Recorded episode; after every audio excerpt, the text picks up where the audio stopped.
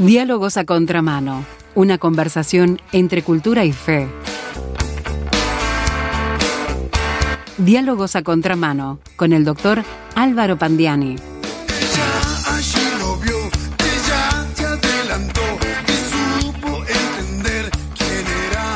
La violencia de Dios. Título de la columna del día de hoy del doctor Álvaro Pandiani. Bienvenido Álvaro, ¿cómo estás? Estoy muy bien, gracias.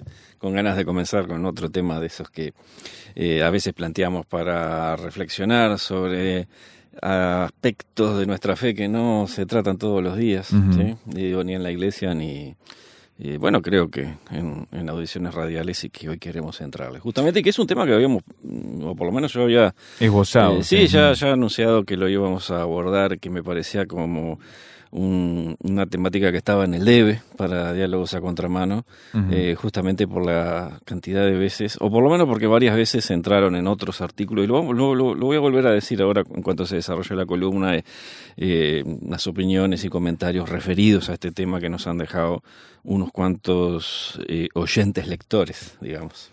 Sí, ante un Dios de amor, ¿qué trae entre manos el doctor Pandiani? Veámoslo entonces en nuestra columna de hoy titulada La violencia de Dios. Y voy a comenzar con una pequeña anécdota. Viste que yo también soy bastante nostálgico y dos por tres te traigo alguna historia, alguna anécdota.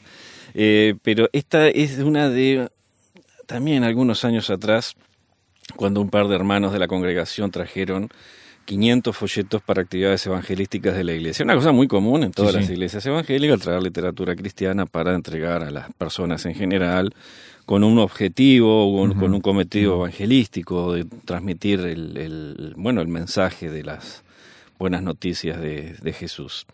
Estos folletos eran del tipo llamado selección bíblica, es decir, porciones de texto de la Biblia a las que eh, no se agregaba, o no se agrega porque siguen existiendo, ¿no? Esas meditaciones o comentarios Sí, señor. por parte de los editores. Un tipo de literatura cristiana breve que es muy utilizada con fines de evangelización, que es una utilización que está basada en la convicción de que la fe viene por el oír o leer la palabra de Dios, Sí, sí. de acuerdo a lo que el apóstol Pablo escribió en Romanos 10, 17. Hay instituciones que se dedican específicamente a la producción de folletos. Sí, sí, sí, sí, exacto. Eh, ¿Sabes que previo a que se utilizara ese material que habían adquirido estos, eh, estos hermanos en la fe, eh, leí uno de los folletos para, para enterarme de cuál era el pasaje bíblico que contenía, que es una costumbre que, que- que tengo desde muy joven, más allá del renombre, el pres- prestigio o la confiabilidad que tenga la organización o la agencia misionera de que se trate, la, la que proporciona el material. ¿Sabes que fue con mucho asombro que comprobé que los párrafos que había en estas eh, selecciones supuestamente evangelísticas eran extractos de un libro del Antiguo Testamento en el cual se ordena, en nombre de Dios, invasión, guerra y exterminio de naciones, hombres, mujeres, niños, incluso bebés. Mira. Eso estaba en, el, en estos folletos.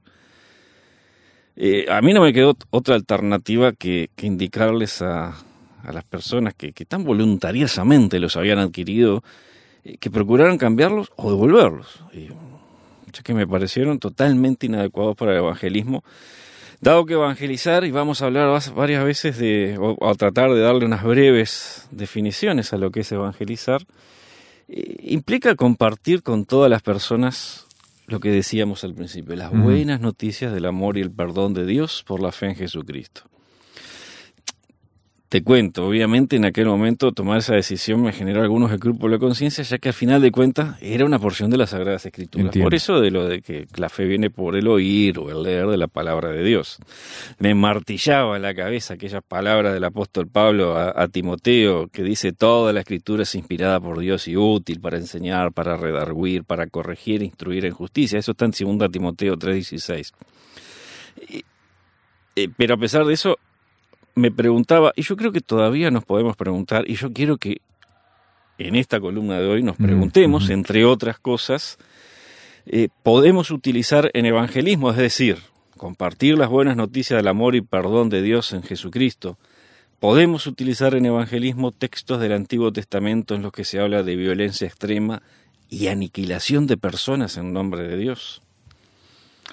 Y fue la misma Biblia la que me ayudó a resolver el dilema. Ah, recordé un pasaje que también está dirigido a Timoteo, la segunda carta, 2.15, en el que se lee, procura con diligencia presentarte a Dios aprobado, como obrero que no tiene de qué avergonzarse, y acá viene la clave, que Sí, usa sí. bien la palabra de verdad. Es decir, que quien sirve a Dios en su obra, es decir, el obrero, debe saber usar, o sea, adecuar, dirigir apro- apropiadamente la palabra de verdad, decir, la, la- la palabra de Dios. Eh, Ya dijimos que es evangelizar, es anunciarle a quienes están distanciados de Dios y perdidos en sus pecados, la gracia y el amor de Dios mostrados en Jesucristo. Así que para evangelizar apropiadamente, tengo que elegir pasajes de la Biblia que sean adecuados para ese objetivo. En otras palabras, necesito usar bien, manejar debidamente, dirigir con sabiduría y buen tino el mensaje para comunicar de mejor manera, de la manera más efectiva, el Evangelio de Jesús. Yo creo que todos podemos estar de acuerdo en esto. ¿no? Claro. Eh, O sea, hasta aquí todo bien.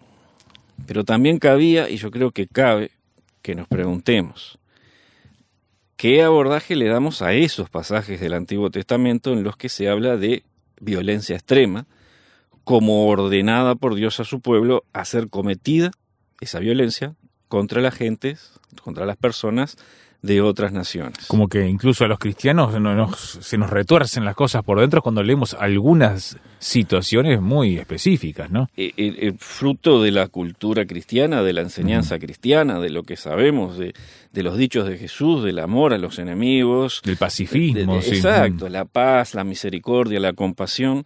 Eh, muchas veces como que tendemos un manto de silencio sobre esos pasajes, ¿sí? Es decir, Pero están ahí. eh, claro, exactamente, ¿no? Sabés que- que yo acá saqué de otro artículo de esta columna, que es Tambores de Guerra Santa, que, que- que hicimos esta serie de reflexiones, creo que fue hace como dos años o tres, sobre cristianismo e islam, y en ese momento eh, eh, es- expresábamos lo siguiente, ¿qué del Antiguo Testamento?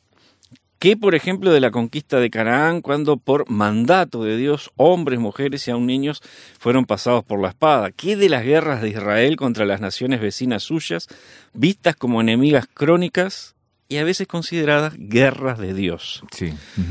Eh, justamente lo que recién decíamos, uno de los aspectos básicos de la fe cristiana, tal como lo entendemos los evangélicos, es nuestro apego a la Biblia. Consideramos que la Biblia es la palabra de Dios. Eh, como está escrito en ese pasaje de 2 Timoteo 3:16 que citamos hace un momento, creemos, los cristianos evangélicos creemos que toda la escritura es inspirada por Dios. También el Antiguo Testamento, incluyendo esos pasajes. El cristianismo evangélico sostiene la doctrina, cristianismo evangélico podemos decir en general, pero sostiene la Sí, sí, doctrina, sí. es uno de los fundamentos, las doctrinas fundamentales del cristianismo evangélico. En alguna oportunidad las revisamos hace unos años en una columna dedicada a eso. La doctrina de la inspiración verbal y plenaria de las Sagradas Escrituras. Es decir, cada palabra verbal y todas las palabras plenaria fueron inspiradas, haciendo la salvedad de que esta inspiración se refiere a los idiomas en que fue escrita originariamente la Biblia. Eso está más o menos así en, en- en casi todos los libros de teología de las diferentes denominaciones cristianas. Por lo tanto, y según este concepto, el mismo Dios que inspiró al apóstol Juan a escribir aquellas palabras sublimes de su evangelio, porque de tal manera amó Dios al mundo que ha dado su Hijo unigénito para que todo aquel que en él cree no se pierda, mas tenga vida eterna, capítulo 3, versículo 16 de Juan, uno de los más citados eh, para nosotros en esta columna y seguramente para eh, muchos otros programas y predicaciones. Ese mismo Dios que inspiró Juan 3:16, según nuestro concepto de la inspiración verbal y plenaria de las Escrituras, es el Dios que inspiró a un desconocido escritor sagrado del Antiguo Testamento, que tal vez haya sido Samuel, tal vez otro, a escribir un pasaje como el siguiente. Y aquí cito. Así ha dicho Jehová de los ejércitos, yo castigaré lo que hizo Amalek a Israel al oponérsele en el camino cuando subía de Egipto. Ve pues y hiere a Amalek y destruye todo lo que tiene y no te apiades de él. Mata a hombres, mujeres, niños y aun los de pecho, vacas, ovejas, camellos y asnos. Esto está en 1 Ujú, Samuel ujú. 15, versículos 2 y versículos 3. Vos te estás dando cuenta, Esteban, en el brete en el que nos estamos Es metiendo. ¿no? complicado, es complicado. esta contradicción o aparente contradicción entre un amor infinito por todos los seres humanos perdidos que se expresa en el sacrificio supremo del Hijo de Dios, que es lo que nos muestra el Nuevo Testamento, y qué es lo que el cristianismo predica con más o menos acierto, por un lado, y por otro, la rigurosidad extrema que castiga un hecho acaecido algunos siglos antes en personas que no podían haber participado en ese hecho por simplemente porque no habían nacido, con el mandamiento directo de no tener piedad, obliga a un enfoque sincero en procura de una explicación. Yo creo que, que, y lo decíamos en ocasión de, de reflexionar sobre el cristianismo de Islam en la serie Tambores de Guerra Santa, requiere explicación, ya que si afirmamos que Dios es un Dios de paz, como se lee en 1 Corintios 14:33, por ejemplo, inevitablemente surgen, en quienes conocen la Biblia, la consideración de hechos como, como este mencionado. Y ahí es que con honestidad debemos preguntarnos, el Dios que nos presenta la Biblia, ¿qué clase de Dios es? ¿Es un Dios de amor misericordioso sin límites? Uh -huh. ¿O es un Dios iracundo, violento, vengativo y sanguinario? ¿Cómo armonizamos esto? Bueno, hacemos una pausa. Dejamos el entrevero de problemáticas con toda esta situación y tratamos luego la pausa de desenredar la madeja. Si usted quiere opinar, enseguida aquí vienen los canales de comunicación. Ya volvemos. ¿Quiere opinar? Póngase en contacto con nosotros al WhatsApp, signo de más 598 91 610 610.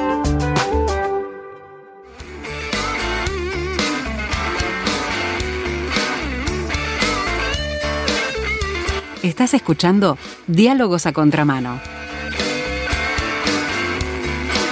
Una conversación entre cultura y fe con el doctor Álvaro Pandiani.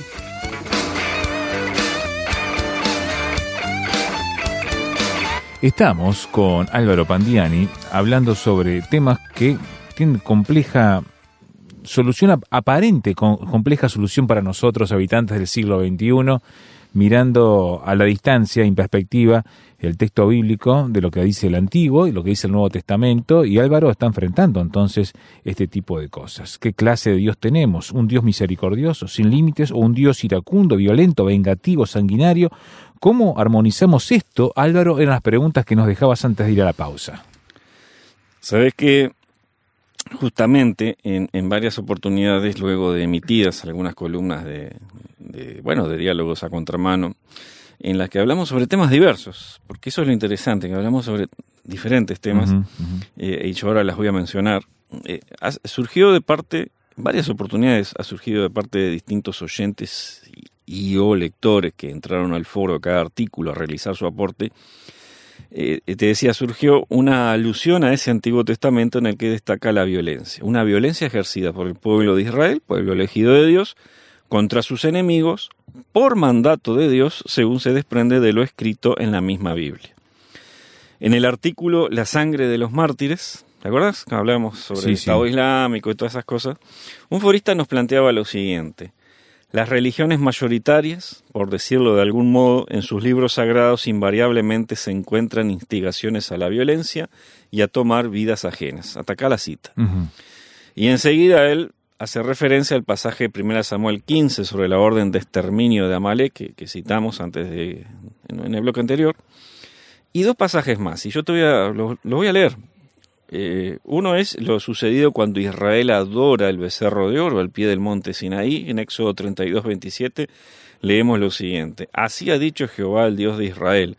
Poned cada uno su espada sobre su muslo, pasad y volved de puerta a puerta por el campamento, y matad cada uno a su hermano y a su amigo y a su pariente. Y en tercer lugar, él nos recuerda la orden acerca de cómo tratar con los pueblos de Canaán uh -huh. una vez que Israel hubiera entrado a la tierra prometida. Sí, sí, sí. Y este es, es, un pasaje de Deuteronomio 20, versículos 16 y 17, en los cuales, en, eh, en, los versículos que eh, leemos. De las ciudades de estos pueblos que Jehová tu Dios te da por heredad, ninguna persona dejarás con vida, sino que los destruirás completamente al Eteo, al Amorreo, al Cananeo, al Fereceo, al Ebeo y al Jebuseo, como Jehová tu Dios te ha mandado. Muy específico, muy claro. Sí, sí. No da lugar a doble interpretación esto, ¿no? Eh, bueno, esa es la dificultad que, que decidimos enfrentar, sí, ¿no? sí. Eh, bueno, vamos a abordar honestamente esto y, y ver este, cómo, cómo resolvemos esta aparente contradicción, eh, lo que decíamos antes y no a la pausa. Pero vamos a seguir. En, en el artículo, en el foro del artículo, unos tipos muy buenos, que fue el- creo que el primero de este año, Sí, 2016. Eh, un artículo que, que, ah, en el que hablamos sobre la bondad única de Dios que nos presenta la Biblia, un lector nos planteó lo siguiente. Y acaba la cita. Me gustaría que me señalara en qué parte del siguiente pasaje se muestra bondad. Y pelearon contra Madián como Jehová lo mandó a Moisés y mataron a todo varón. Mataron también entre los muertos de ellos a los reyes de Madián, Evi, Requén, Sur, Ur y Reba, cinco reyes de Madián. También a Balaam, hijo de Beor, mataron a espada. Y los hijos de Israel llevaron cautivas a las mujeres de los madianitas, a sus niños, y todas sus bestias y todos sus ganados, y arrebataron todos sus bienes, e incendiaron todas sus ciudades, aldeas y habitaciones. Y tomaron todo el despojo y todo el botín, así de hombres como de bestias, y trajeron a Moisés y al sacerdote Eleazar, a la congregación de los hijos de Israel, los cautivos y el botín y los despojos al campamento en los llanos de Moab que están junto al Jordán frente a Jericó. Este es un pasaje bíblico que se lee en Números capítulo 31, versículos 7 al 12. Un hecho que, según se refiere al inicio del capítulo, constituyó la venganza de los hijos de Israel contra los madi- madianitas, según palabras que Jehová habló a Moisés. Seguimos. Eh, también en Ataque de Furia, un, También, sí, otro un más este artículo año. que lo reprodujimos Hace este poco, año. pocas semanas. Sí, sí. A propósito de una alusión a Moisés, un forista, eh, una alusión que hacemos en el artículo, Sí, sí. Un, lector, un forista, nos aportó un comentario bien furibundo, que lo cito a continuación. Las acciones de Moisés hoy, en el siglo XXI, serían calificadas de genocidio o crímenes de guerra. Yo creo que deberíamos condenar fuertemente la conducta de Moisés, la cual no se asemeja ni por asomo a la del Maestro Jesús. Soy parte de aquellos a quienes les cuesta creer que Dios nuestro Señor haya encomendado a Moisés el genocidio de personas. Francamente, no creo que los hechos fueran de ese modo. Más bien visualizo las acciones criminales de Moisés como una traición, como una desobediencia del quinto mandamiento. Hasta acá la cita. Sí. Eh, pero, a ver, también en el foro del mismo artículo, este mismo oyente escribió a continuación lo que sigue.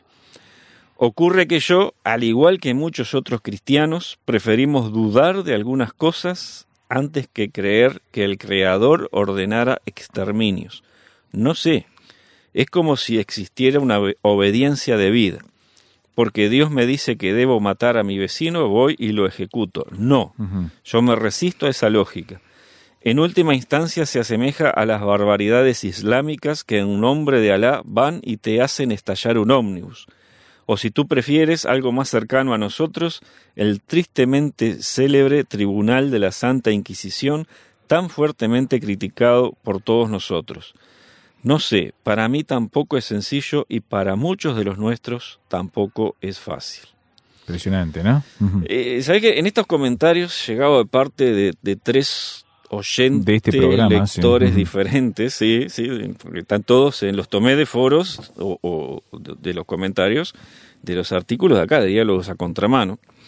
Eh, tres lectores diferentes, o por lo menos se identifican a sí mismos en el foro como personas diferentes, este, dejados, como te decía, en tres artículos distintos en los que se trataba temáticas diferentes. Eh, Se destacan algunos puntos que yo creo que merecen ser tenidos en cuenta. En primer lugar, son personas que conocen la Biblia. Sí. Y, y no solamente esas partes más accesibles, las que se recomiendan en general a quienes nunca han leído la Biblia, por ejemplo, Evangelios u otras partes del Nuevo Testamento. Est- Estos foristas, estos lectores citan en concreto hechos turbulentos de la historia sagrada antigua y son precisos en la referencia al libro, capítulo y versículo. Es decir, son personas que han leído la Han Biblia. leído la Biblia. Segundo, al menos dos de ellos se identifican a sí mismos como creyentes cristianos. Y el tercero, el que opina en unos tipos muy buenos, eh, no lo niega, pero demuestra reparos en aceptar toda la Biblia como palabra de Dios, por ejemplo, cuando dice, y, acá cito de vuelta de, Del oyente, de ese sí. oyente, de unos tipos muy buenos. Él dice, personalmente me inscribo dentro de los que creen que cuando se habla de la bondad de Dios se está hablando de de tal manera amó Dios al mundo. No obstante ello, creo que deberíamos aceptar la ambigüedad exhibida en los textos, ambigüedad que activa la posibilidad de múltiples interpretaciones. Lo que yo quiero destacar en este segundo punto es que no se trata de ateos declarados y militantes contra religión que, bueno, que simplemente atacan la fe cristiana mediante el desprestigio del libro sagrado de la fe cristiana, que es la Biblia, sino de personas que sinceramente buscan una respuesta que dé coherencia a la fe que albergan en, en mayor o menor medida en sus corazones. Eh, por lo menos esa es mi impresión. En tercer lugar, todos tienen problemas o, o- o expresan problemas para aceptar así sin más que los hechos de violencia extrema relatados en el Antiguo Testamento como ejecutados por los israelitas, pueblo elegido de Dios, por mandato de Dios, hayan sido efectivamente ordenados por Dios al punto que, eh, eh, por ejemplo, uno de ellos, eh, que es el que opina en Ataque de Furia, llega a calificar a Moisés como criminal, genocida y traidor a los mandamientos de Dios. Y por último, todos encuentran perturbador que la Biblia presente tales cosas, la violencia en nombre de Dios, como palabra de Dios. O tal vez que la iglesia, ¿no? Claro. Insistamos en que eh, todos encuentran eso como algo... eh, Contradictorio. eh, claro, sí, algo que, que perturba, ¿no? Algo que inquieta. Este, y que se ha presentado como tal, eh, como palabra de Dios, al mismo nivel que, que los pasajes que hablan, que hablan en forma sublime del amor de Dios, de la misericordia y el perdón demostrados en Jesucristo, y de los valores eternos de amor y paz contenidos en muchos párrafos de las Sagradas Escrituras. ¿En qué medida estas inquietudes de estos tres foristas representan las inquietudes de muchas personas que muchas personas que espiritualmente seducidas por la persona y obra de Jesucristo, al acercarse a la Biblia se encuentran con esa incomprensible violencia relatada en muchas de sus páginas? ¿Y cuánta de esta violencia perturba las mentes y corazones y aún hiere la sensibilidad de personas que con sinceridad y sencillez creen o quieren creer o anhelan creer en Dios y en Jesús? Bueno, ese es el motivo por el cual vamos a continuar con esta serie tratando de aproximarnos a una respuesta o explicación, si es que la hay, para la violencia de Dios. Bien, dejamos la incógnita entonces. Hoy planteamos el problema, como quien dice Álvaro. ¿Usted quiere sumar más elementos para esta problemática en la que nos hemos metido al mirar el texto bíblico, las opiniones de gente que busca acercarse a la fe pero se encuentra con esta disyuntiva en su concepción del mundo y la vida y de la fe cristiana? ¿Cómo lo solucionamos? En el sitio web rtmuruguay.org está el artículo titulado La violencia de Dios, que le invitamos a leer, a repasar los pasajes bíblicos, a mirar las referencias y a dar sus respuestas. ¿Cómo aventura usted una respuesta a todo esto y cómo lo soluciona cuando alguien viene y le espeta este problema también en la conversación acerca de esta temática? rtmuruguay.org. O si ahora mismo quiere darnos su opinión, puede hacerlo por mensaje de texto o WhatsApp 091 610 610. 091 610 610. Si usted está en el exterior o quiere mandarnos un WhatsApp, tiene que agregarnos de la siguiente manera. Pone el signito de más 598, que es el código de área de Uruguay, después pone 91 610 610 para usar ese sistema de mensajería o mandar un mensaje de texto del exterior, capaz que nos escucha por internet también y está queriendo opinar. Signo de más 598 91610 Y contigo Álvaro, entonces seguimos dialogando a contramano la próxima semana. Ahí estaremos. Esto ha sido Diálogos a Contramano con el doctor Álvaro Pandiani. Una producción de Radio Transmundial.